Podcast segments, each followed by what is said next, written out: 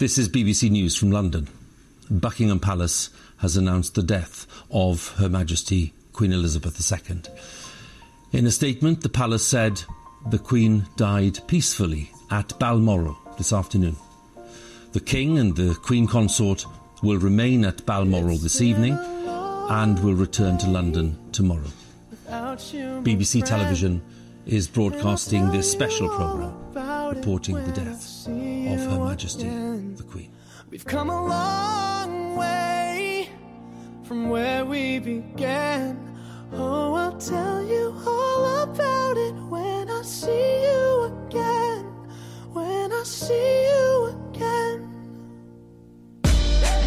Damn, who knew? All the planes we flew, good things we've been. Hola a todos y bienvenidos a un nuevo episodio de Presunto Podcast. Hoy vamos a hablar de la reina Isabel y para eso tengo pues a mi mesa de siempre. ¿Qué más Andrés Páramo? ¿Cómo le va? Bienvenido. Viva Maradona. Muy bien. María Paula Martínez. Hola, hola. Juan Álvarez, ¿qué más? ¿Cómo estás? Hola, buenas noches. Muy emocionado de que hoy vayamos a hablar mucho inglés. Welcome to this wonderful episode. What up, table? Bienvenidos a, a nuestra Welcome, welcome. a nuestro episodio bilingüe no patrocinado por Duolingo. Y además tengo una súper invitada. Viva Maradona. Muy feliz de que esté acá. María del Mar Ramón, que es periodista en Argentina, pero es colo- escritora colombiana. Eh, nos la trajimos directo desde Futurock. Muy bien, muy bien prestada. y además, so- sobre todo la trajimos porque es una experta en The Crown. Entonces, Yo vi las cuatro temporadas de Crown. Y estoy totalmente, se las vi con muchísima atención y estoy totalmente autorizada para hablar de Elizabeth o Lilibet, como le decimos las amigas. Como Lilibet, que le decimos quienes la conocemos desde, desde antes. Que, Lilibet. que Dios la salve.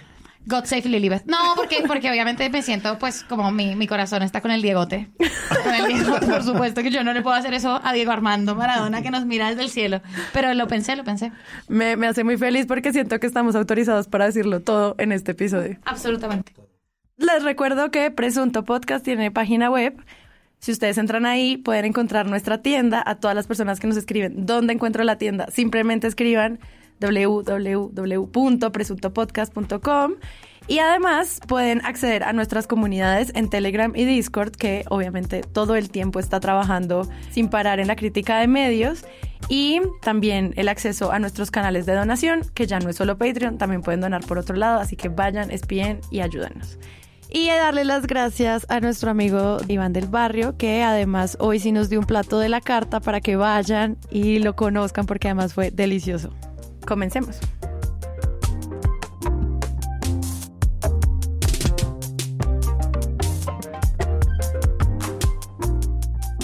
El 8 de septiembre, más o menos al mediodía hora Colombia, se confirmó la muerte de la reina Isabel II.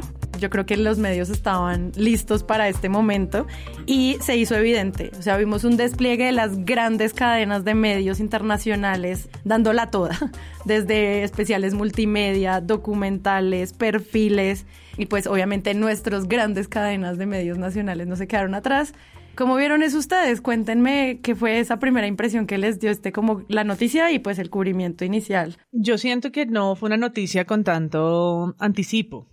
O por lo menos yo la escuché esa misma mañana en la W, que la corresponsal sí dijo, hay un anuncio de los médicos, que ya es raro en el protocolo de quienes sí cubren corona y saben de esto, que es raro que estén dando un parte médico de la reina.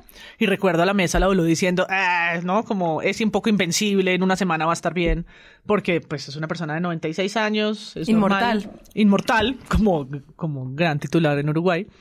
Y no le dieron mucha importancia hasta que avanzó la mañana y en un momento la corresponsal sí me imagino que pidió pista como amigos párenme bolas que es, que es en serio porque sí en sí en Reino Unido yo pasé como a ver en Twitter la BBC y estaban anunciando que príncipes, nietos y demás estaban yendo a donde estaba la reina, que era su residencia de verano, Balmoral.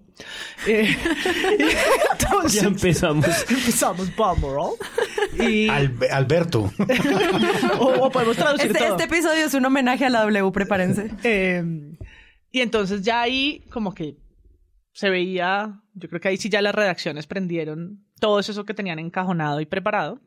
Siendo una agenda que sí, yo creo que es internacional, que sí es una noticia de interés público, la bolsa se para, ¿no? El, eh, el Reino Unido tiene todo este protocolo del que ya vamos a hablar, puesto, ¿no? The London Bridge is down, pero que para los medios colombianos o en América Latina en general, fuera del, del Reino Unido y sus 15 colonias, 15 territorios eh, en el mundo, pues no es nunca una noticia igual, igual de relevante.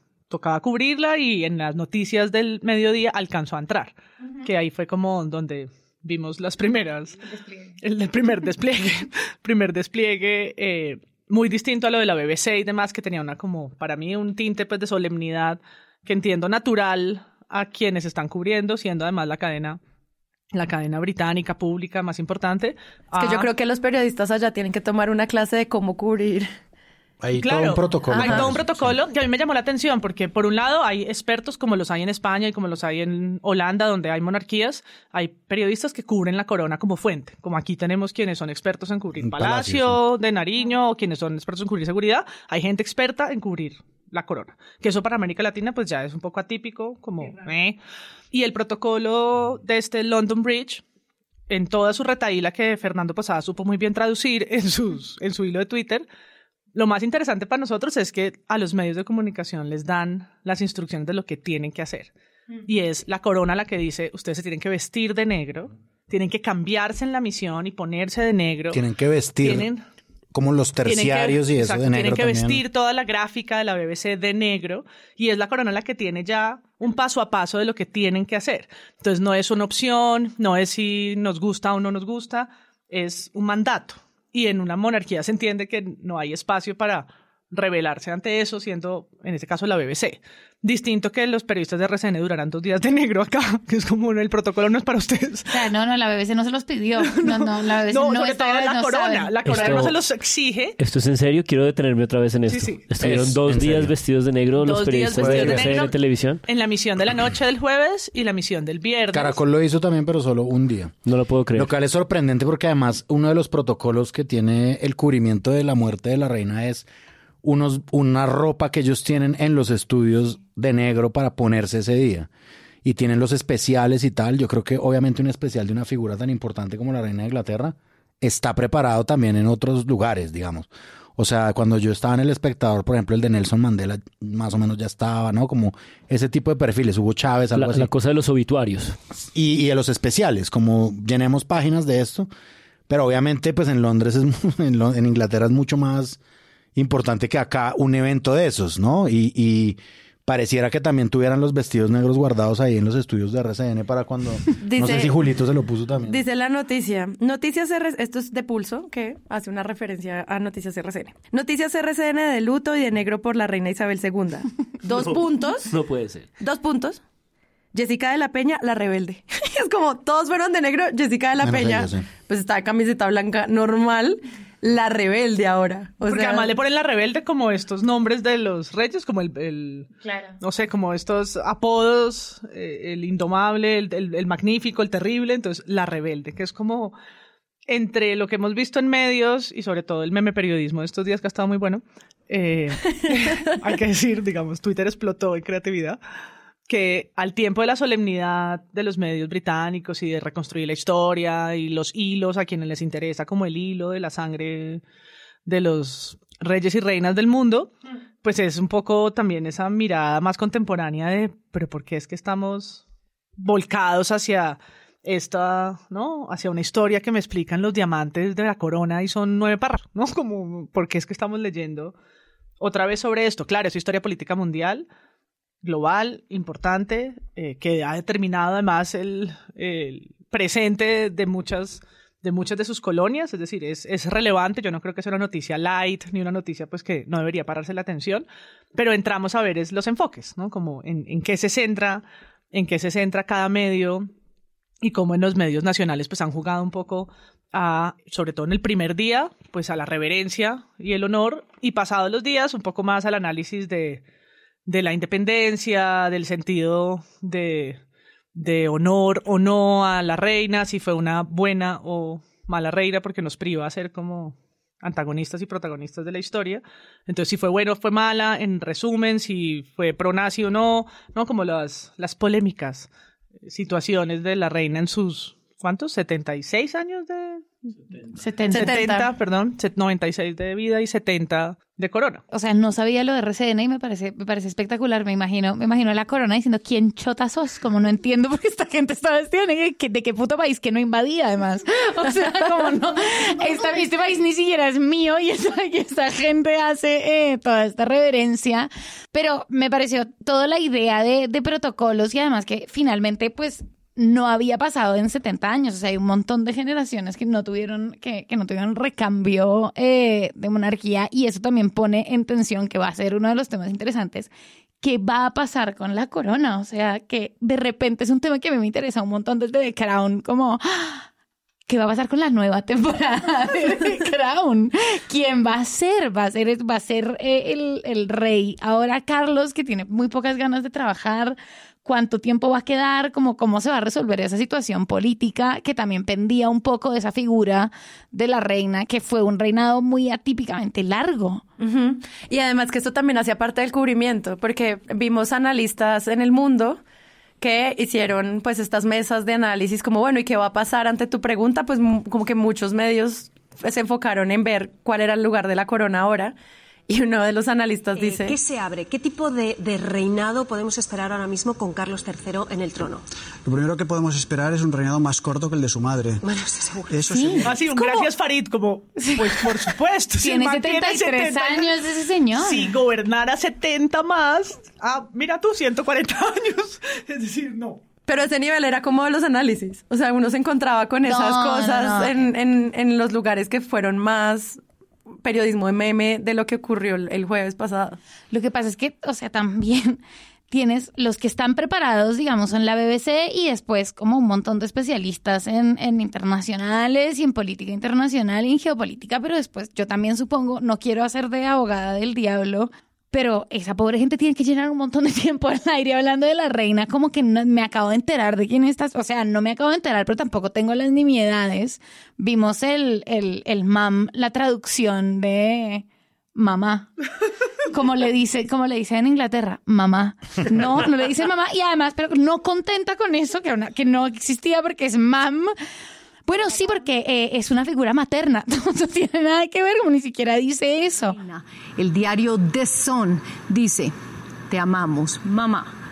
Una expresión que usan muchos súbditos para referirse a Isabel II, pero que además hace alguna referencia en tono sarcástico a la forma en que se refieren a ella el príncipe Carlos, el príncipe Eduardo y el príncipe Andrés. O sea, también es una obligación de ponerse, para los medios, ponerse como al día en una coyuntura.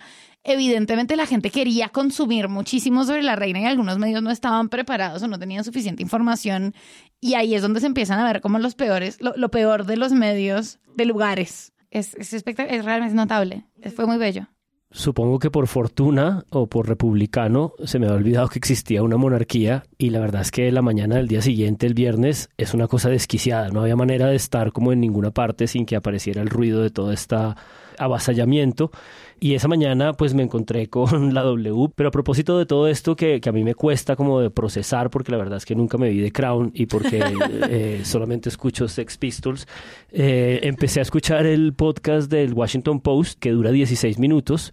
Y cuando iba en el minuto 13 empecé a sentir una angustia profunda porque básicamente era como el enunciado de una serie de escenarios en donde esta señora hacía presencia, pero eran completamente ornamentales. O sea, era esta cosa como de... eh, Vio, se vio con de ca- 13 de los 12, de los 14 presidentes de Estados Unidos. Estuvo en la inauguración del estadio de Wembley, de, de Sydney, en Australia. Y cuando estaba en ese estado como de angustia, apareció el último invitado, que es Charles Powell. Charles. Charles Powell. no, que de hecho es español y trabaja como en, en La Rioja.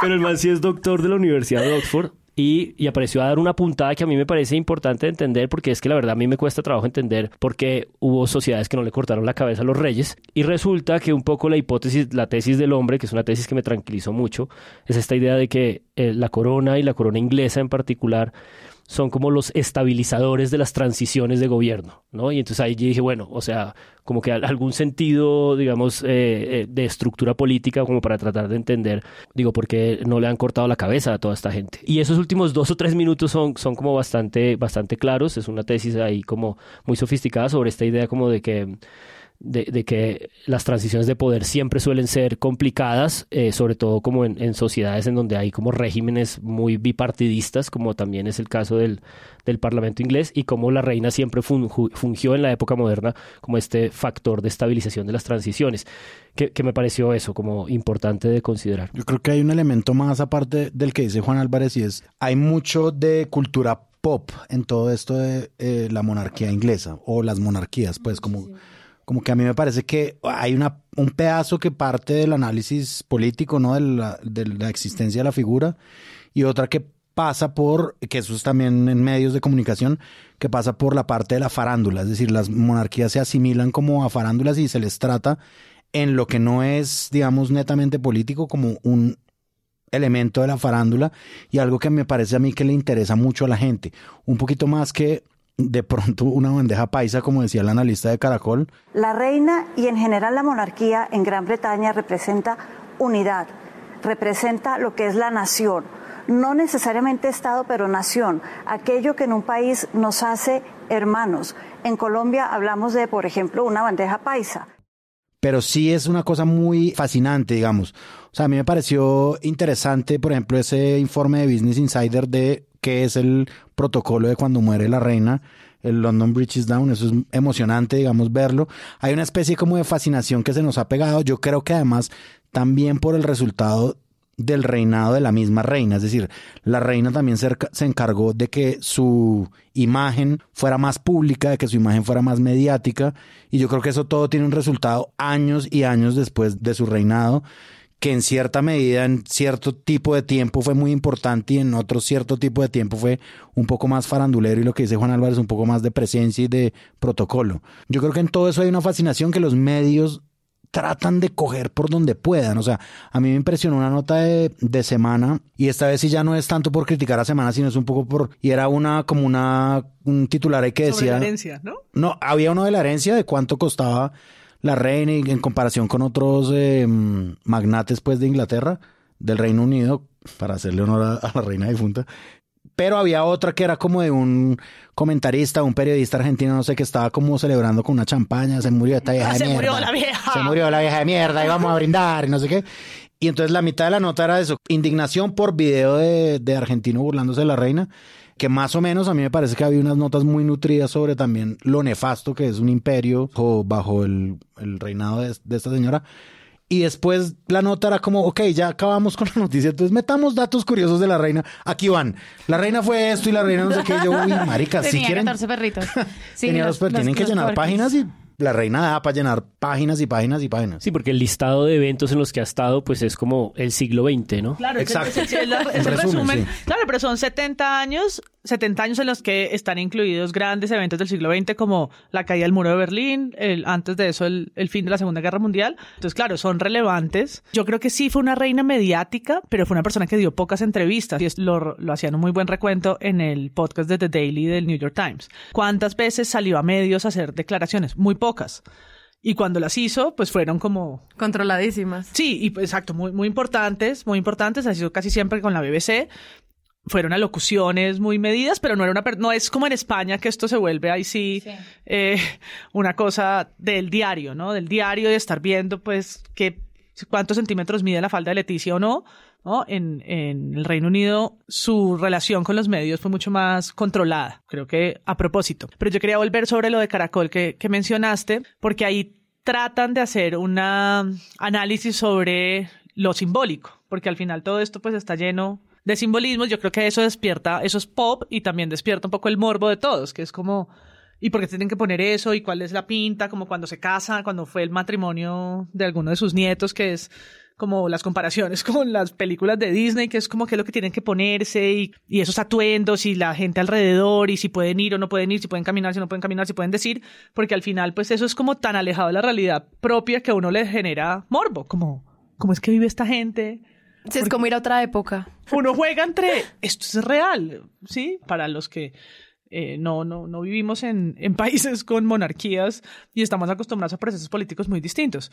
Entonces en Caracol tratan de hablar de lo simbólico y entonces empieza como un análisis de relatos de nación que es hasta interesante y con sentido. ¿Cuáles son los relatos de la, de la consolidación de la nación en el Reino Unido? Para los de Jamaica, para los de Australia y para las personas que viven en Escocia, en Irlanda y en Inglaterra. Que ahí hay mucho que decir. Y pues arranca la analista haciendo una comparación de lo simbólico del Reino Unido con Colombia como la bandeja paisa. S- Same energy. Sí, puedo me creerlo. enerva. ¿Qué fue? No, pero yo en esta es, es para mí la intención de ella es como mis, es Miss Antioquia. Es un poco como la situación Miss Antioquia, hombre con hombre, mujer con mujer, y el mismo en el sentido contrario. O sea, yo valido la intención. Claro, como ella tenía una intención de destacar el aspecto Claro. simbólico identitario de la reina y no salió bien. Y pues es que No, no Colombia salió así como bien. que No, le- salió Salió pésimo. mal. Salió, Salió mal, pésimo. salió mal. En, en Colombia así como que tengamos muchos símbolos identitarios, no, o sea, ya No, agarró el que se acordó. claro. Y lo- y los ¿Qué más iba a decir? La camiseta de la selección, o sea, el ¿qué más? niño, o sea, pues ¿Qué no, más no hay? tenemos hoy al puro criollo aquí sentado, pero que los hay, hay tanto así que hay El jabón rey. cinco temporadas de, de los puros criollos hablando de, sim- de símbolos. Y en esos también está la bandeja paisa. Pero la comparación se vuelve absurda y se volvió un meme en Twitter en contados segundos por lo que dijo en televisión abierta, además, porque creo que Twitter fue un gran lugar Hay que mencionarlo. Twitter Sí, fue un sí. espacio divino esos días. Precioso. Hermoso, sí, las- gracias Twitter. Son como las notas que tienen sentido, ¿no? Hay una en el país de España que se llama Los que no lloran a Isabel II y dice Twitter se llena de críticas al legado de la aristocracia por el pasado colonial del Imperio Británico. Anatomía de Twitter, como que ahí sí cobra pleno sentido como esta respuesta masiva. Sí, porque además antes de lo político, que es mirar la colonia y un poco la consecuencia de, de- de todo eso en la actualidad, es que eso pop también se vuelve en que no tiene que ser tan solemne. Está bien, hay unos protocolos, se respetan en los lugares que debe ser, es decir, nadie va a aplaudir que, que rompan como la, en la iglesia o en donde sea que va a llegar el, el cuerpo, ¿no? Todo eso pues tiene un ritual. Pero en Twitter nos podemos dar el espacio para, parodiar un poco lo que esa solemnidad implica o cómo la gente lo toma. Y por eso el tweet, yo creo que esa persona debió apagar, desconectar Twitter del celular porque le estalló. Eh, se llama Jaime Arizabalet y pone, me eduqué en un colegio británico, tengo un profundo respeto por la figura de la reina, Dios la salve. Y eso sí desencadenó un No, gran no, no, momento no. de Twitter. Sí, un gran momento un de gran momento Twitter. local, regional, urbano. Sí, el brazo de reina, la Bretaña. Sí, entonces yo he ido a Motel London aquí en Chapinero, te entiendo. En mi familia siempre que alguien cumple años le llevamos brazo de reina para celebrar. Tengo un, profundo entiendo. respeto por la figura de la reina, Dios la salve. Yo me tomo entre cuatro a seis bretañas al día. Estoy, de- estoy devastado. Estoy con el de la Bretaña, estoy con el de la Bretaña. Estoy devastado. Está Y espectacular. alguien, ese no lo tengo en pantallazo, pero alguien puso como yo duermo en una cama queen y ese me, ese me hizo como parar y reírme. Y como este, pues es- hay 2.300 mensajes en el pantallazo que yo tomé y no es muy tarde, es decir, eso debe tener hoy en día mucho más. Pero desató una suerte de, pues sí, de, de burla al mejor estilo Twitter, pero que lo que pone en evidencia es que pues en América Latina no tenemos esas reverencias, no nos criamos en eso, la figura no nos dice nada. Y oyendo otra vez, volviendo al daily del New York Times, ahí la corresponsal sí sale a la calle y le pregunta a la gente. Y es fantástico porque ya salen muy temprano, como en Irak, que ellos salen, ¿no? Como a quemar ropa. Y hay personas que no sabían. Un Vox Populi. Un Vox Populi. Entonces ella le dice como la, la reina murió. Y hay una persona que le dice, no. Y ella, sí, sí, sí, hace tres horas. Ahí uno se da cuenta que está pues muy pronto. Y esta persona reacciona en caliente de una manera muy natural. Seguramente es un ciudadano como así, los de Caracol que agarran ahí. como ¿Usted qué opina de la reforma tributaria? Y él dice, yo la amo. Claro. Es, es mi reina. Con un sentido de pertenencia, es mi reina. Es lo más grande, es sagrado, ¿no? Y empieza a usar un montón de palabras que uno jamás usaría. ¿Ustedes quién dicen que es sagrado? No, Humano. hay algo- Humano. Maradona. La montaña. Para la respuesta Sí, del Diego. estoy aquí con Del Mar. Con respecto a lo que decías, o sea, de vuelta con el tema de la bandeja paisa y con la, con la curiosidad que nos genera la monarquía, pues es que con lo único con lo que lo podemos comparar como esos, eh, esas figuras que unifican la identidad de una nación son el divino niño. Y finalmente la idea de la monarquía para el Reino Unido también tiene como una, una lógica de deidad que para los países liberales sin monarquía y democráticos es totalmente delirante. O sea, es, es fascinante que se considere a una persona y como toda la, narración sobre el cuerpo divino de los reyes y, como que nos resulta tan anacrónico, finalmente no tenemos un factor unificador en la cultura colombiana. Vivo. O sea, no hay una persona que logre unificar, porque yo creo que en Argentina se puede trasladar. A no sé lo que sienten los argentinos con Maradona. Maradona se muere, todo el problema diplomático entre Argentina e Inglaterra, pero eso para mí denota un problema identitario de la cultura colombiana, como no hay una figura, no porque no haya monarquía, que está bien, sino porque no hay una figura o no ha habido en la historia colombiana una persona capaz de unificar y de sintetizar la identidad colombiana. Pues y sí, eso a, es a la señora le toca coger los frijoles, fin. Pues Carlos Alberto el Pío. curioso. Mm, Porque yo creo que no, lo que hay. Lo Jaime que Garzón decía teje- que era el Tino Asprilla, pues Sí, burlándose un Pues, poquito. o sea, lo, lo que teje identidad son cosas menos solemnes y más cotidianas. Entonces uno encuentra su identidad en el puto chocorramo y no hay una figura, No hay- una, claro, no hay una pero no hay un figura, no hay una persona, no hay un sujeto. Cuando History Channel preguntó eso, pues salió pésimo, ¿no? Y el ganador del el, el gran colombiano fue Álvaro Uribe. Entonces, decir, cada intento prefiero la bandeja paisa, o sea, en escala a ejercicios mediáticos prefiero la bandeja. Pero esto de la de lo que se traduce eso para América Latina, África, yo estuve revisando algo porque me daba curiosidad, como cómo lo cubren allá. Al final creo que lo más interesante era ver pasadas un poco las horas y un poquito más reposado lo que había que contar y perfilar y hablar de sus 70 años y no sé qué, que es lo noticioso. Empezaron a salir los artículos, creo que más interesantes. Haciendo la revisión como de medios más internacionales, había mucho cubrimiento del tipo, los medios tienen que tener mucho cuidado porque la gente está de luto de verdad. No, y es estarles repitiendo cada segundo como la situación del luto y demás, tienen que tener cuidado porque hay personas que en serio están sintiendo esto y yo me sentía muy poco identificada con ese balance. Yo pensaba como, era como un balance de la CNN que decía, los medios tienen una responsabilidad enorme con el cuidado de la salud mental de todas estas personas que están realmente tristes. Y yo era, después de haber vivido todo el bullying colombiano, no podía empatizar con esa conversación que CNN estaba planteando como algo necesario para el cuidado de la audiencia. A mí me parece interesante lo que tú dices mezclado con un poco, y ahí sí entremos pues Juan Álvarez, con la importancia y la prevalencia que le dan los medios nacionales grandes a este tipo de eventos, ¿no? Es decir, yo creo Vestirse de que negro. el contraste de Twitter con los medios tradicionales es gigantesco, ¿no? Es decir, eh, digamos, las redes sociales, la gente que está activa se burla un poco del evento, le parece chistoso. Yo digo, Twitter fue un gran momento en, esos días porque todo era muy chistoso para uno que no le tiene reverencia a este tipo de personajes, salvo como insertados en una especie de imaginario de la cultura general, como The Crown, como las películas que hacen de Winston Churchill, en que sale el rey, etcétera. Sí, como que, no sé, yo no sé si estoy haciendo una lectura muy superficial, pero lo que yo vi es como que sí, uno se lo toma como algo que más o menos uno sabe y que más o menos a uno no le importa para más o menos poder burlarse todo el tiempo. Los medios, en cambio, sí tienen yo creo que una tradición en ver en esto algo pues supremamente importante, así no sea tan relevante para el día a día colombiano. Y yo creo que eso es una herencia, digamos, también, ¿no? Es decir, cuando salió la noticia de la reina, bueno, digamos, el tema de la monarquía fue portada del espectador tres días. Eh, viernes, sábado y domingo, ¿no? Como con portadas muy buenas y con análisis también muy buenos de lo que se viene, lo que decía María del Mar hace, hace un momento, de lo que se viene para la monarquía, de las, de las preguntas principales que hay. Pero a mí me parece que en el imaginario sí no existe esa reverencia tan grande, ¿no? Es decir, y que contrasta sobre todo con Julio Sánchez Cristo haciendo básicamente un iba, show. iba a llegar el momento, pero no, yo ni siquiera iba a hacer una- un matiz anterior y es que yo no creo que se Me resuelva el únicamente en Juan. el problema como de reverencia, eh, capacidad de aglutinación identitaria. Creo que hay una línea muy importante en todas estas historias y es que la familia imperial hace parte de una práctica política genocida. Es decir, esta gente es- es- está probado por siglos que han hecho parte de... Entonces, eh, eh, como que resolver que únicamente en África estaban como decidiendo si la querían o quién la quería o no la quería. Creo que hay un montón de informes muy densos en el, reportaje este del país de España que recupera un montón de notas de corresponsales del CNN y de The Times eh, que tienen eh, descendencia africana pues la cosa es densa, o sea, esta gente les contesta como con, con altura, porque pues hay un montón de cosas que esta idea de la familia imperial no tiene resueltas.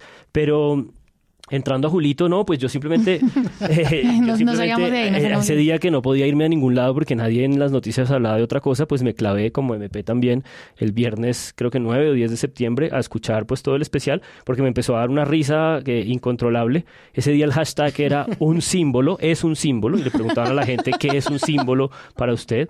Y cuando empezaron a dar como el reporte completo a partir de las 7 de la mañana, el señor Julito y las casas empezaron a entrar en éxtasis por un factor que tenemos que considerar Sí, aquí en nuestro de verdad, sí, parroquialismo, analicémoslo un poquito. que es un factor como definitivo y es el hecho de que la persona que estaba de turno en la BBC, no en la BBC en español, como dice Julito, sino la BBC Worldwide, eh, era una colombiana que había pasado por la está en W el baño ensayando esto. una señora que se llama Beatriz de la Pava. Entonces, este señor empieza a poner el audio de Beatriz de la Pava, eh, haciendo el reporte de- de- del seguimiento después del, del anunciador oficial que MP imita muy bien. Ahorita tendremos momento para ello.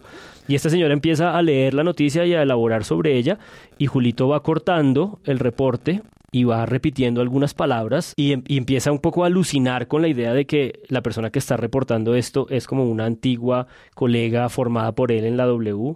Yo quiero hacer un paréntesis Y- ahí. Me parece que ponen un, un pedazo de informe, un, un buen pedazo, Pon pedazote largo, sí. sin traducirlo. Y Julio dice, Ah, bueno, sí. dice esto y esto, pero lo importante... Sí, es que es Beatriz de la Pava eh, que pasó por, por, por, por, por la... por- Y por- dice, increíble, increíble, increíble. pero, increíble. pero al final en este éxtasis en el que entra, pues porque es un éxtasis así como total, de las casas, las casas, de las casas, las casas. De las casas. casas, empieza un poco a sentirse algo incómodo. Por Entonces- favor. Entonces le empieza a hacer un poco de bromas como, no, pero es que usted para la BBC, para usted la BBC es como... Es lo máximo, Sí, sí. que usted no tiene como objetividad con él. Entonces este man se ríe, le dice que sí.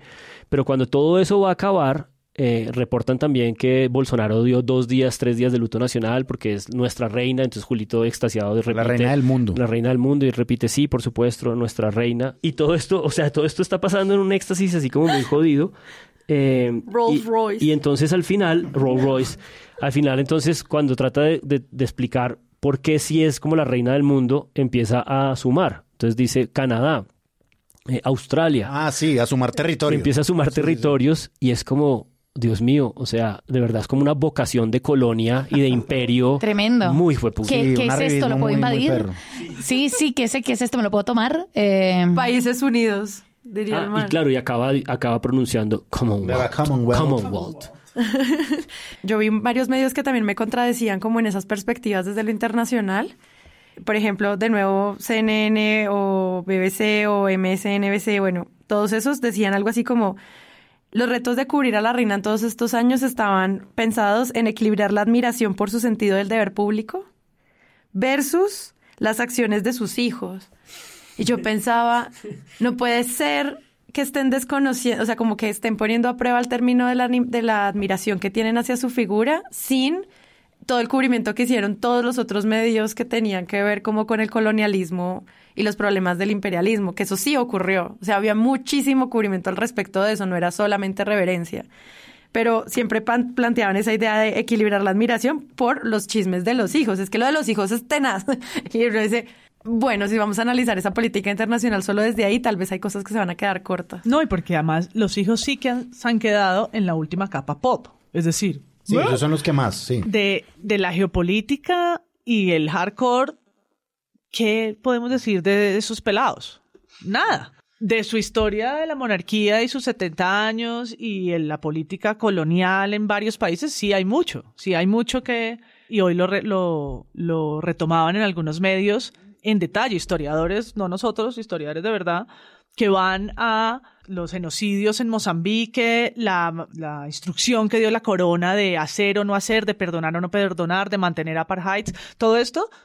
Pero hay estos, William y Harry, que el uno ya renunció, que les, no, que se, se- o sea, ellos aparecieron en los medios porque se casaron con plebeyas. Esa es la noticia más importante que han dado. Y- y las eran plebeyas- hijos, pues, de, de Lady Di, que fue otra figura mediática, de la princesa Diana. Pero más allá, ¿cuál es la tenacidad política de sus acciones? Ninguna. Igual, por ejemplo, pero en uno de esos, o sea, de esas polémicas, más allá de, de, de las polémicas light, entre comillas, como separaciones, divorcios eh, y amoríos, está el hijo de, de la reina, que es el príncipe Andrew, que tiene una causa importante con la isla de el pedófilo, ¿cómo se llama? El gringo. Epstein. Epstein. Epstein, con- con la- en la que estuvo con Andrés Pastrana, como también son unas, son unas pifiadas más allá de, de, de chimentos del, del corazón, o sea, independientemente de, de que opinemos o no de la vida privada de la monarquía, sí hay, para mí sí hay algo de, bueno, hay gente que vive con los fondos públicos, o sea, independientemente de cómo viva o, o, o qué representa, vive con los fondos de los contribuyentes y estar involucrado en un escándalo de pedofilia es gravísimo. Eh, a Lilibet le salieron muy mal los hijos. Eh, a Lilibet- a Lilibet, hay que decirlo, hay que decirlo, lo dicen en The Crown también. Y Carlos, pues sí, no, no, no, tristísimo. No sé si... No, de hecho, Ese como es que el que los está hombres re- que la rodean, o sea, en The Sí. Crown a mí me, me impresionó porque Me- en la es serie, en la serie, en verdad, la, su figura, pues es obviamente muy importante y está, está construida, pues desde el enaltecerla, pero está rodeada de pelotudos. El, el O sea, esposo. Pero el esposo, hasta el papá. Este, papá. el papá, o sea, O sea, todos... todo- el hermano del papá que iba, o sea, ella no iba a ser El que abdica, el el que abdica, abdica el es un que abdica tarado, porque el papá es otro, el esposo, el par de, el hijo, los hijos, los nietos, es como, en verdad, ¿qué pasa con los genes de los hombres en esa familia? Sí, sí, es terrible porque además eh, The Crown, o sea, yo Juan creo no se que The Crown. para mí la pagó ella, la pagó estamos ella. como de que hablarán. No, no la pagó la corona, sino ella de su propio bolsillo, de su carterita. Ella siempre tiene una carterita. Es un tema, la carterita de la reina fue todo un tema. Yo lo cubrí ayer. Eso es un lenguaje, es un lenguaje cuando se quería ir la ponía en el piso y todo. Pero la cosa es que la pagó ella porque es la única que queda bien parada. De resto es como alguien puede hacer lo que le toca hacer, que es básicamente nada. O sea, como es solo ser millonario y vestirse con un trajecito Chanel y sentarse en un lugar y nadie puede cumplir esa función y ella sufre un montón invadiendo países sentada, sentada con su trajecito haciendo más o menos lo que le toca. O sea que lo que está pasando ahora que muestran a este sucesor eh, incómodo firmando con la tinta en los dedos No, es, un, poco capítulo- una es un de continuación The de... O sea, Sí, cuando sí, yo sí. vi hoy la foto del man mal abotonado en el traje, dije, ¡no! Que saliera en público cuando le están tomando 273 mil fotos, porque están en los homenajes funerarios, con el traje tiene supuestamente 73 personas que lo visten, que lo bañan, ¿no? Como...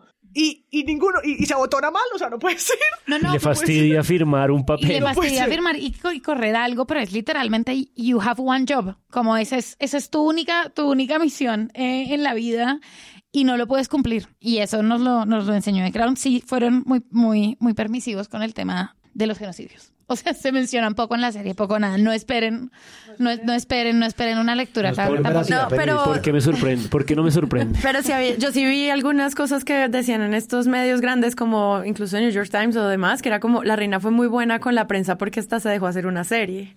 ¿Cuál fue la intervención para esta marca tan fuerte? Pues obviamente no van a hablar de ciertas cosas, de me imagino los acuerdos bajo los cuales se firmaron esos contratos de creación de ficción.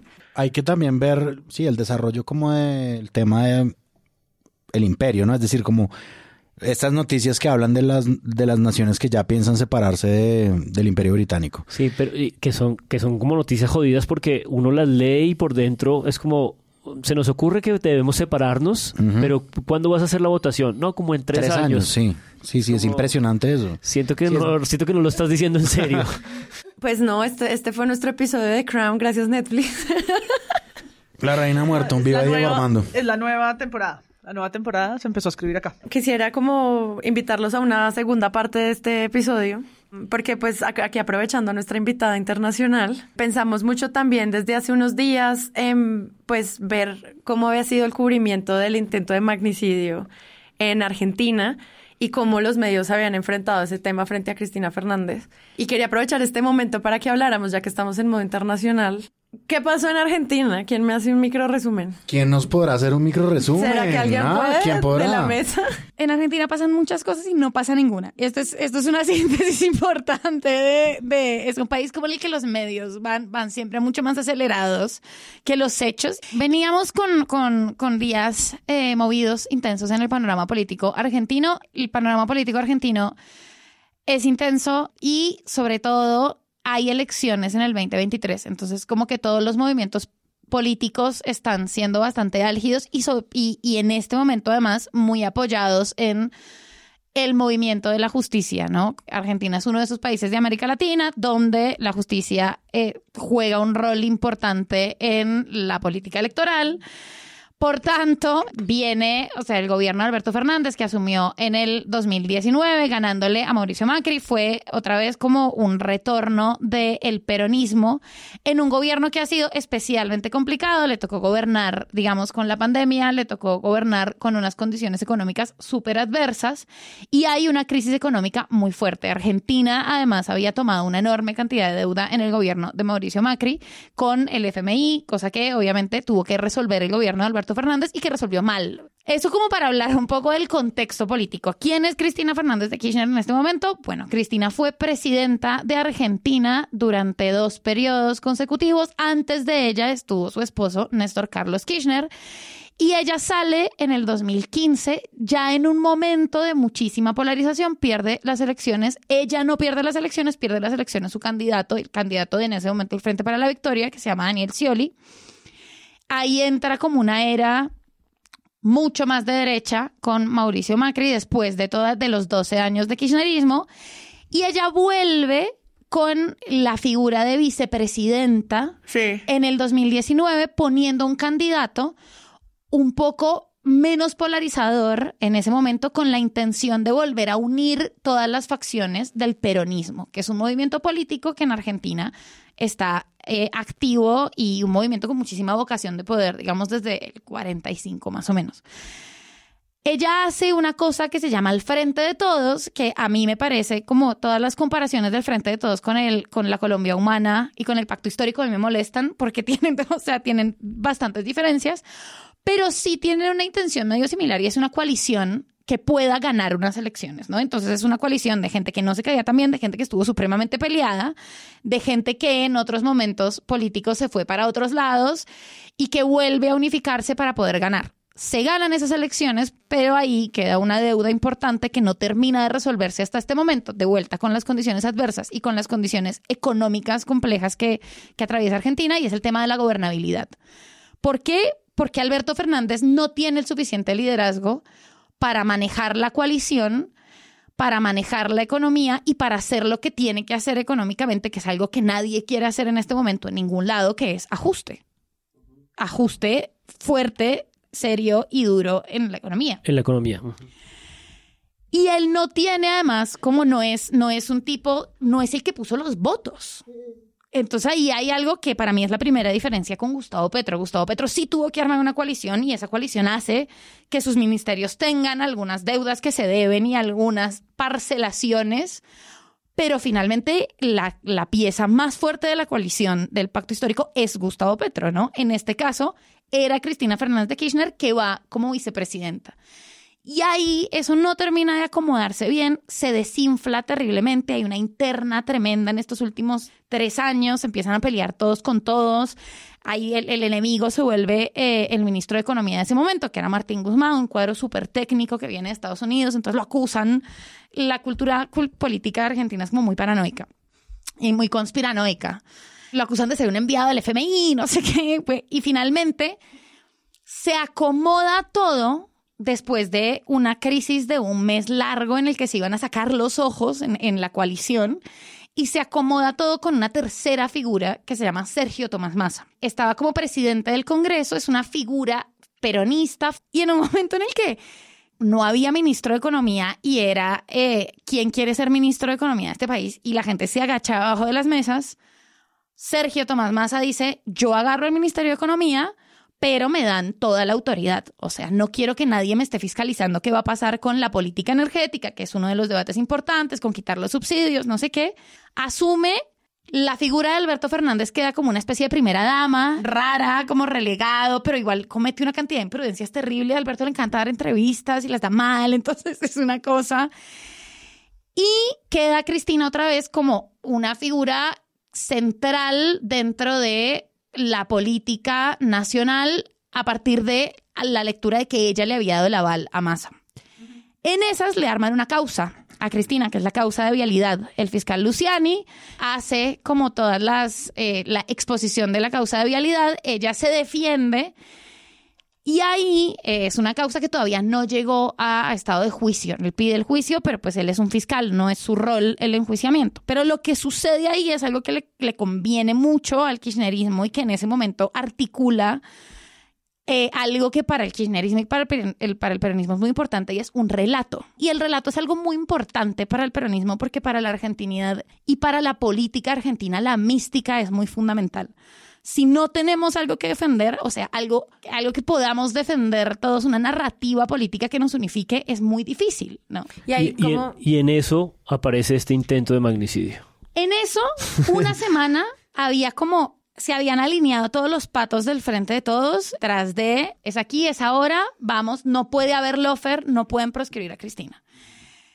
Cristina vive, como decir, en Rosales, Sí, el, el barrio en el que vive es como importante para esto. es ¿no? Recoleta, claro. que es un barrio de clase altísima de la ciudad de Buenos Aires. Nunca o hace muchísimos años el peronismo no gana en la ciudad de Buenos Aires, que es una ciudad rica. Entonces ahí ya había algo simbólicamente interesante. ¿Ella vive como en un lugar que es un conjunto privado o eso está más o menos abierto? No, no, no. Es abierto, es abierto, pero es un barrio, es, es Rosales. Y obviamente Rosales se llena de la militancia Recoleta. y peronista con bombos todo el día, todos los días, ríos y ríos de gente, todo un folclore peronista, choripanes. En estas semanas a raíz de la en causa. estas semanas a raíz, de, la, causa. Se llena ahí. Encuentran y se encausan en este relato. Cristina además recupera un montón de centralidad política y hace un doble movimiento. El primero, que Massa puede hacer el ajuste tranquilo sin que nadie esté mirando el ajuste. Massa acaba de volver de Estados Unidos en modo voy a recortar de todo. Recortes que el peronismo no habría permitido en otra situación, en educación, como recortes en serio, pero además logra unificar a todo el mundo sin mirar los recortes detrás de una idea de democracia de que ya no se puede proscribir y además una demostración a la justicia de esto no es Brasil y yo no soy Lula y a mí me tocan un pelo y esto solo pasó con un dictamen de un fiscal. O sea, imagínense un juicio, ¿no? Como no se puede, como se llena la calle, es, un- es una movilización popular. Entonces ella sale en un gesto político eh, que fue muy emocionante. A los que nos gusta la política lo disfrutamos un montón porque es, es, es, es, Disney de la política. Entonces ella sale y le dice a la gente que se vaya, por favor, a descansar, ¿no? Sale y da un discurso en medio de una cajita parada entre multitudes en el barrio de Rosales Recoleta diciendo yo también pago impuestos y tengo derecho a estar acá. Desocupa la calle como otro gesto de negociación, además de, listo, no nos, no nos pisemos las mangueras, yo les desocupo la calle, no me jodan más. Pero la gente sigue yendo. De repente había mucha gente alrededor de Cristina y es un país que no sabe de violencia política. Como es un país que no entiende un magnicidio, no, los, los gobernadores no tienen eh, custodia, nadie tiene custodia en Argentina. Alberto Fernández llegó a la asunción de su presidencia en un Clio, manejando él como una cosa. Cristina sí tiene una custodia, pero es una custodia de hace muchos años, creo que están desarmados. Y hay una poca percepción del riesgo que a mí me empezó a parecer, porque yo soy colombiana y nosotros sí sabemos, como para mí era como, ay Dios mío, esa persona que hace como tan expuesta, en una cultura realmente muy pacífica y también como una torpeza o, o una ingenuidad que es una buena ingenuidad. O sea, está bien que la gente no crea que los políticos tienen que andar custodiados por la calle, eso está bien. Nula custodia, mucho roce con la gente, que además es una tradición muy histórica de- del peronismo. A la tercera noche de vigilia, Mm, Estas eran noches seguidas de vigilia. noches seguidas de vigilia, ya vuelve de su oficina del Senado, mucha gente esperándola. Y esto es gente que uno conoce, o sea, todo el mundo pasa por ahí y dice, no, pues no sé, son las ocho y media de la noche, ¿será que Cristina, será que la alcanzo a enganchar? Y, y la veo, y, y ya, pero no, no es una ¿Qué vas a hacer hoy? Vamos a parchar. Vamos a Vamos a parchar. Yo tengo amigas que fueron de fiesta a la, la vigilia de Cristina. Pues si había choripan y fue y farra. Todo, fiesta bombo, full folclore peronista. Y ella tercera noche hacer otra, eh, eh, esta performance de saludar antes de entrar a su casa, está saludando, firma un ejemplar de su libro y sigue saludando. Pero resulta que está la cobertura, todo, todos los canales están cubriendo el, el tema. Y en C5N dicen, se quedan viendo la imagen y dicen, para, devolvamos, devolvamos un segundo, que es lo que, porque hay como de repente como una gresca que pasó y ahí es que se ven las cámaras que le apuntan con un arma y se escucha el gatilleo del arma, pero no sale la bala. Pero Cristina, ni por enterada, menos que menos la custodia. S5N intentaron disparar, gatillaron a un metro de la vicepresidenta, intentaron gatillar y no salió el tiro, es información que llega al canal y esta situación es lo que ocurrió, gatillan, miren ahí, miren esa imagen gatillan enfrente de la presidenta. Se ve clarito, ahí se agacha Cristina, es una imagen impresionante. Miren, ahí está. No, pero ella sí se agacha un poquito. pero ella se agacha porque se le cae el libro. Ella no, y ella sigue firmando libros. ¿Qué? Ella se da cuenta en el apartamento cuando ve en el video. Los mejores memes fueron los de la custodia de Cristina, como haciendo qué. O sea, una, una paz, una paz total. Eh, los militantes agarran a Sabac Montiel, que es el, el, el, personaje como el, acusado de, del intento de magnicidio. Ni siquiera lo golpean. Lo sí, eso me pareció increíble. Ellos no, porque están totalmente desubicados. Ellos no entienden como un arma. Además, es una cultura muy poco de las armas. No se estila que la gente tenga armas en, en Argentina. El índice de deportación de armas choca es con nuestros propios relatos, ¿no? Sí, y Sí, eso sí, explicaría por qué Clarín saca esa nota después diciendo si vas a usar un arma, esta es la manera de usarla. Yo creo que se explica un montón. Sí. Claro. Un montón. No se Para- justifica, pero Sí, en parte porque entiende, también hay una relación del, del kirchnerismo con el Clarín y con la Nación, que es muy, muy difícil, que se empeoró con los años, un poco parecida a la colombiana porque tiene que ver con empresarios, ¿no? Como la versión Gilinski argentina y la Ya, versión ok, ok. Ardila Lule argentina, pero Clarín y la Nación le hicieron la guerra al kirchnerismo en sus últimos años. Entonces ahí tienen también, o sea, las notas de Clarín que son como no salió el gatillo, pero sí va a salir la... Esa la El fallo, la- el- si va a salir el fallo, y Cristina la retuiteó, ni siquiera comentó, solo hizo, solo subió, subió la tapa en modo esta agresividad. Sí, o sea, hay una, hay una guerra declarada. La idea, en parte la, la idea de poner a Alberto Fernández como presidente era apaciguar un poco la relación con Clarín. No se logró. Pero bueno, ella no se da cuenta, nadie se da cuenta. Y ahí empiezan el, movimiento mediático. En cuestión de una hora se hace una cadena nacional de Alberto Fernández. Y esa primera reacción es como la que yo destaco de la argentinidad. O sea, lo que pasó en las primeras 24 horas es algo que vale mucho la pena y lo que va a pasar en las siguientes 200 es algo que no va a valer mucho la pena. Pero las primeras 24 horas es una reacción en cadena totalmente sensible y emocional de esto no puede pasar en Argentina. En Argentina no puede matar a un presidente. O sea, esto es impensable. Y además ellos, desde la última dictadura, sí tienen mucho... Pero esto como es un una- mensaje desde los medios de comunicación. Desde todas partes. Desde la oposición también. La Está oposición... esta idea de que en un principio hubo como una unanimidad de que esto es inadmisible, pero eso se fue resquebrajando Eso se ha ido poco resquebrajando un montón. Pero al principio es como una, una defensa a la democracia. O sea, la democracia es un valor y esto nada lo puede poner en juego. Nada lo puede Podemos poner en tener diferencias, aquí nos vamos, nos agarramos, nos pasamos el poder como no pasaba en Colombia, de la derecha a la izquierda, nos vamos a las urnas, nos arrancamos en la televisión porque los debates son durísimos, pero no puede pasar. La, la violencia política de esa manera no puede pasar. Es inadmisible. Pero duró 24, 48 horas porque las notas también empiezan a elaborar, sobre todo también un poco eh, guiadas por la cantidad de pliegues que va teniendo la propia investigación sobre este chico y brasileño y su novia, y luego nos contabas, María del Mar, que siguen apareciendo más Ahora hay una amiga de personas. la novia. Ahora hay una amiga de la novia. Sí, o sea, esto se va a desvirtuar, esto se va a descontrolar. Eh, esto se va a desvirtuar, pero yo destaco las primeras 24 horas de todo el arco político, de todo el arco mediático y además al otro día una movilización de 500 mil personas. Todos contaban como, to- todos estaban muy aterrados con, ¿se imaginan? Que hubiéramos visto, como que hubiéramos visto un asesinato, pues obviamente nosotros hemos visto el asesinato de Galán, México vio el asesinato de Colosio, o sea, como no, no, asesinatos televisados no es una cosa atípica para América Latina. Y esa primera reacción, tanto mediática como popular, colectiva y política, fue muy interesante. Dentro de los medios, incluso hay un gran opositor de Cristina, que es un periodista que se llama Babi Echecopar. Yo le digo Baby Echecopar, porque se escribe baby. Pues, o sea, como no entiendo por qué dicen Babi. Y es un señor así como, un señor como muy malvado. Y el tipo salió a decir, esto es una locura y esto no puede ser. Y todos somos Cristina. O sea, y es un tipo que, que la, la trata de hija de puta para abajo. Nunca vimos un hecho así. voy a ser honesto. Empezaron a tuitear algunos, no le creo nada, no, no podemos hacer un River y Boca con esto. No podemos hacer un River y Boca con esto. Hoy tenemos que estar todos enfilados detrás de Cristina, por más que no nos guste, que no querramos, eso es un folclore. Eh, hoy somos todos en este momento la vicepresidenta y estamos para ayudarla. ¿Quién, quién calentó, quién calentó la narrativa del montaje entonces?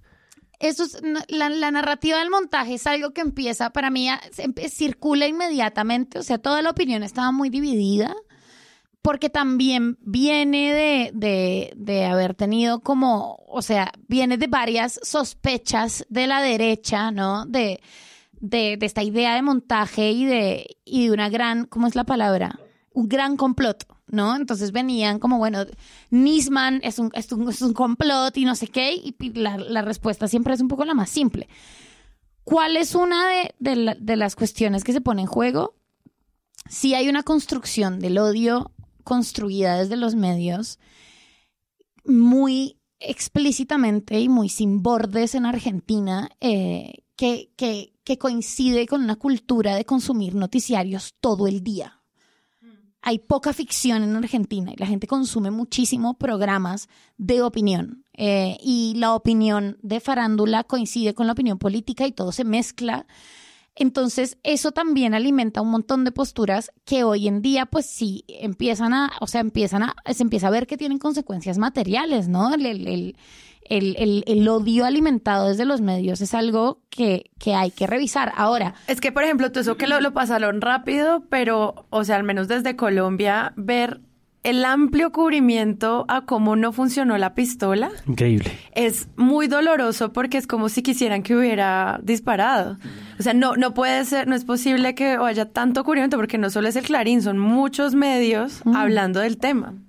Leo a propósito de eso un titular que dice balas atascadas, pólvora mala. Misterio sobre el intento de asesinato de Cristina Fernández que alimentan la teoría de montaje. Y es como, o sea, eh, no están tratando de entender quién puede estar detrás de la idea de cometer semejante herida en la democracia, sino como en las metáforas de la bala mala, de falló y habían cinco, habían cinco balas en el tambor. O sea, ¿cómo es posible que no? Es como No, y ese, ese mm, paso a paso que publica Clarín, yo pensaba, es eso información todas las formas, de además. interés público, es decir, hace una infografía y luego pone uno, se debe accionar con un dibujo, ¿no? Se debe accionar la corredera en negrillas, además, hacia atrás de forma manual. M- Maten así. Dos, luego se desliza hacia adelante y así la bala se acomoda en la recámara. Paso dos, manito tal. Tres, finalmente la bala está lista para ser disparada. hijo de puta. Este manual. Y yo como, ay, voy a ir por mi pistola a hacer ya, la ya prueba. vengo, va- lo, lo reviso con mi hija y aprendemos, ¿no? Como, ¿por qué? Prisma de soluciones, María Paula. Manual de cómo matar gente. ¿Por qué es relevante contar? Es decir, decir que no, que no funcionó, pues es, es noticioso, pero ¿por qué alguien en la, en la redacción dice, ya sé, hagamos el manual de cómo disparar las balas? Ah, buenísimo, aprobado. No, claro, cómo no. Y le desplegamos media página de dibujos claro, para con, contar toda la infografía. con toda la infografía para contar cómo se carga. Y también lo hizo eh, C5N, que es C5N. todavía como más alarmante. Que es video, además. La noticia dice cómo es el arma que usó el atacante y, y elabora, así es el arma sin una bala en la recámara. Entonces muestra cómo lo que podría explicar es el hecho de que la recámara estaba eh, alineada con las otras cinco balas en las otras partes. Este, este es el tipo de arma, es una eh, pistola .32 765 marca Versa. Eh, no es un arma muy moderna, no es de lo mejor. Ya voy a explicar eh, en, un- en unos minutos. ah, Estos son los datos, cómo, cómo se carga, para cargar la primera bala se debe accionar la corredera hacia atrás de forma manual. Es lo que no habría lo hecho. hizo. Esto no lo hizo. Ahí está el error que salva a Cristina. Y además estaba descalzado el cargador. Eh, quizás por el golpe en la caída o tal vez porque no supo calzarlo bien.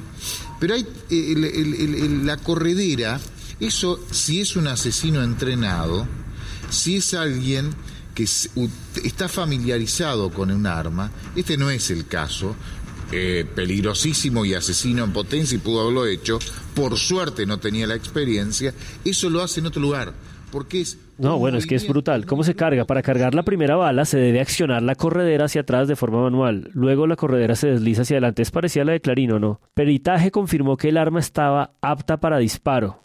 C5N además es un canal súper oficialista, que es lo curioso, o sea, no es, no es Clarín.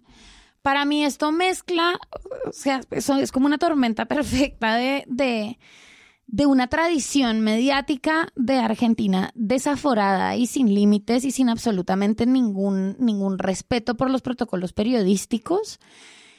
Muchísimo tiempo que llenar, o sea, es el, el rating está puesto en esto, punto. Y además en Argentina y en los noticieros argentinos y en todos los canales argentinos hay una práctica de ver el rating minuto a minuto. Entonces eso también eh, daña muchísimo la calidad de la información porque ellos están viendo qué les da y qué no les da. Es el clickbait Es el audiovisual. clickbait, es exactamente eso. Que desde horas hace, y horas. desde hace una década o 15 años, básicamente se habla de que ese ciclo del 24-7 fue el que le, le metió un- un- un- una variable al periodismo muy salvaje, ¿no? Porque los obliga a estar en este ciclo permanente de estar diciendo algo. Y yo de, la, de las análisis, y no, no sé si co- coincidas con quienes estaban en esa mesa de la BBC, uno decía, argentino, pero que vive por fuera, decía, esto no pareciera algo orquestado de manera colectiva, muy sofisticada. Es decir, para el presidente de Haití y la muerte del presidente de Haití, pues se contrataron unos mercenarios colombianos y hay toda Quedó una un cantidad de trazo. actores y normalmente cuando eso, eso se hace con contundencia estratégica, pues es exitoso. Claro. ¿sí? Eh, si lo hacen, y lo hacen bien craneado en, el, en la En historia el del crimen. peor sentido del sentido. En el peor sentido, pues lo hacen bien. Esto pareciera más eh, la obra de verdad de alguien, de un individuo O de una pareja de, de desquiciadillos. de desquiciadillos, que es como lo inexplicable y lo difícil, y él decía eso, que descubrir muchas veces lo que pasa en Estados Unidos en las escuelas, porque es inexplicable. Nadie puede elaborar mucho más por qué un ser humano llega a un lugar y dispara. Y mata a 12 niños y 3 profesoras. ¿Qué, qué puedes elaborar sobre eso, sobre semejante acto de psicopatía? La, ¿No? la- Como- la- la pregunta a investigar es quién pudo haberlos inducido y la, y la cosa es que cuando a este man lo capturan le pillan el teléfono y lo que leí hoy es que el teléfono está borrado. Exacto, entonces ya empieza a decir, Entonces bueno, ¿será, empieza- ¿será un unibomber loco? Polarizado, políticamente perturbado, lo que sea.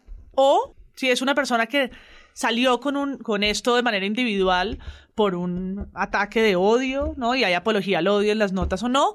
O realmente hay una movida política que quiere también hacerlo ver, porque ahí está la conspiración, quiere también hacerlo ver artesanal y rarito, como ah, dejemos que se vea como algo de una persona y con eso escondemos pues todo lo que está atrás, ¿no? Como Pero si es está que- orquestado que sea así de artesanal. Claro, es que justamente, y aquí hay algo que les interesa porque eh, ustedes analizan medios, eh, pero es como súper, o sea, yo tengo la intuición de que esta investigación va a ser como muchas otras investigaciones argentinas en las que no vamos a saber realmente nada y va a ser por la influencia de los medios, Que- eh, que por la una- intervención de los medios. Que es una manera de ir haciendo que sepamos tantas cosas que son tan irrelevantes que se van volviendo capas y capas de ruido, que es lo que produce la imposibilidad de comprensión. Exactamente eso, el, el- el Poder Judicial además también como respondiendo a una urgencia construida por los medios y, trasla- y trasladada al, al público y como a una urgencia popular que no era tal de saber ya inmediatamente y como tienes horas y horas y horas de aire que llenar y además le tienes que ganar al canal de al lado, la especulación es insoportable y eso daña cualquier investigación y eso pasó sistemáticamente con cualquier investigación judicial en Argentina en los últimos 20 años. Entonces ya se empieza a decir que el celular estaba borrado y entonces que la vecina de Cristina que era rara y entonces alguien en un canal se pone a ver la deuda que tenía la vecina de Cristina y dice que la vecina de Cristina le pagaron las deudas hace dos años y eso quiere decir que podría llegar a ser una infiltrada de los servicios de inteligencia. Y la- el salto a esa conclusión decirlo con ese nivel de intimidad. Y claro, uno lo escucha y dice, sí, debe ser servicio a la vecina de Cristina porque es rarísima. Esa señora- Y es esa- como, esa señora es "La una señora espía". rarísima. Y, y, Sí, y todo eso enchastra las ¿Qué dirán los vecinos de uno? Pero terrible. Entonces, o sea, eh, para mí hay una cosa como fuertísima en, en- en la manera en la que Argentina se consume a sí misma y como que se fagocita y fagocita su actualidad y, su- y la coyuntura y es que termina siendo un barrizal, ¿no? es difícil concluir y esto van a ser muchísimas horas de televisión, de opinión y de especulación que va a terminar interviniendo en la investigación judicial o que la investigación judicial va a terminar respondiendo a la urgencia Claro. popular, que pasó todos los femicidios y todos los casos policiales en los últimos 10 años de Argentina, la- el primer fallo, o no el primer fallo de la justicia, pero las primeras revelaciones o los primeros informes que hacían las fiscalías eran para satisfacer lo que ya había decidido La, la opinión pública, claro. No, y ahorita hay que ver, vamos a ver esto cómo avanza, cuando grabes el- la segunda parte de este episodio, de pues cómo se retoma la conversación sobre el Ministerio de Economía, que fue lo que llevó pues a la gente a las calles y todo lo que tú nos explicaste al comienzo, pues dejó de pasar en la conversación sobre la inflación argentina, al menos en los medios, pues ahora estamos es en el proceso judicial. Entonces, ver cómo esos temas empiezan a fluctuar a través de la agenda política, creo que al menos desde Colombia es algo muy como, pues como que vale la pena mucho entender de cómo estas agendas empiezan a mutar.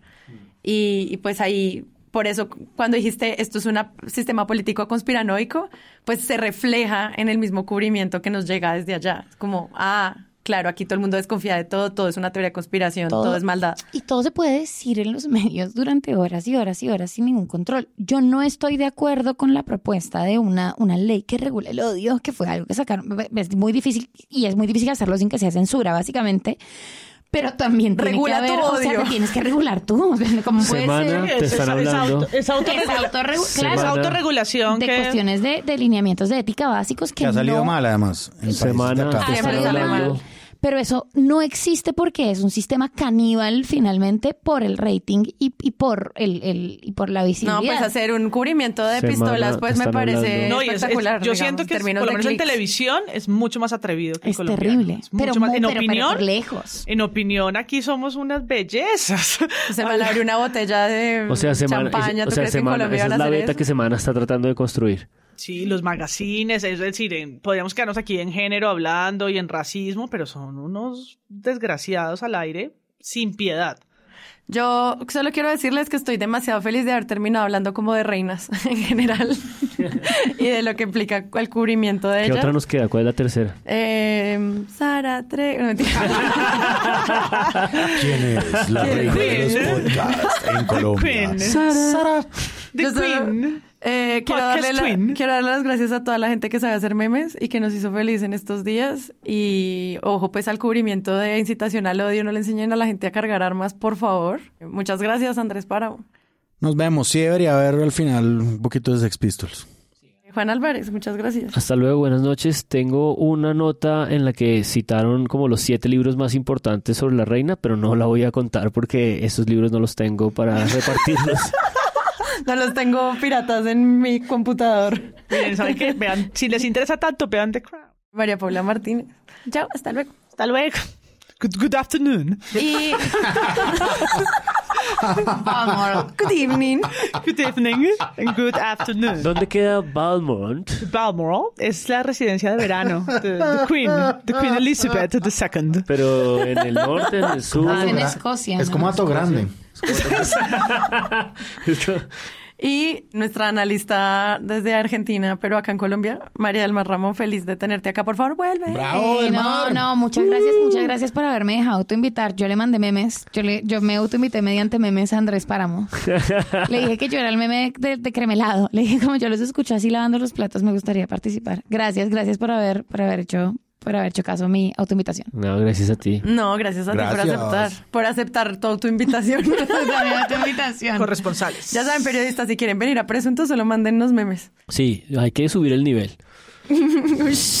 De los memes, quiero decir. Del decrimelado. De los memes. Estamos hablando de los memes. Está aquí. Pero tú hablaste de los memes. un retrato. Va- Vamos a poner esto en Ay, las yo soy redes. Sara Trejos, hasta luego. Bye, los quiero a todos. Chao.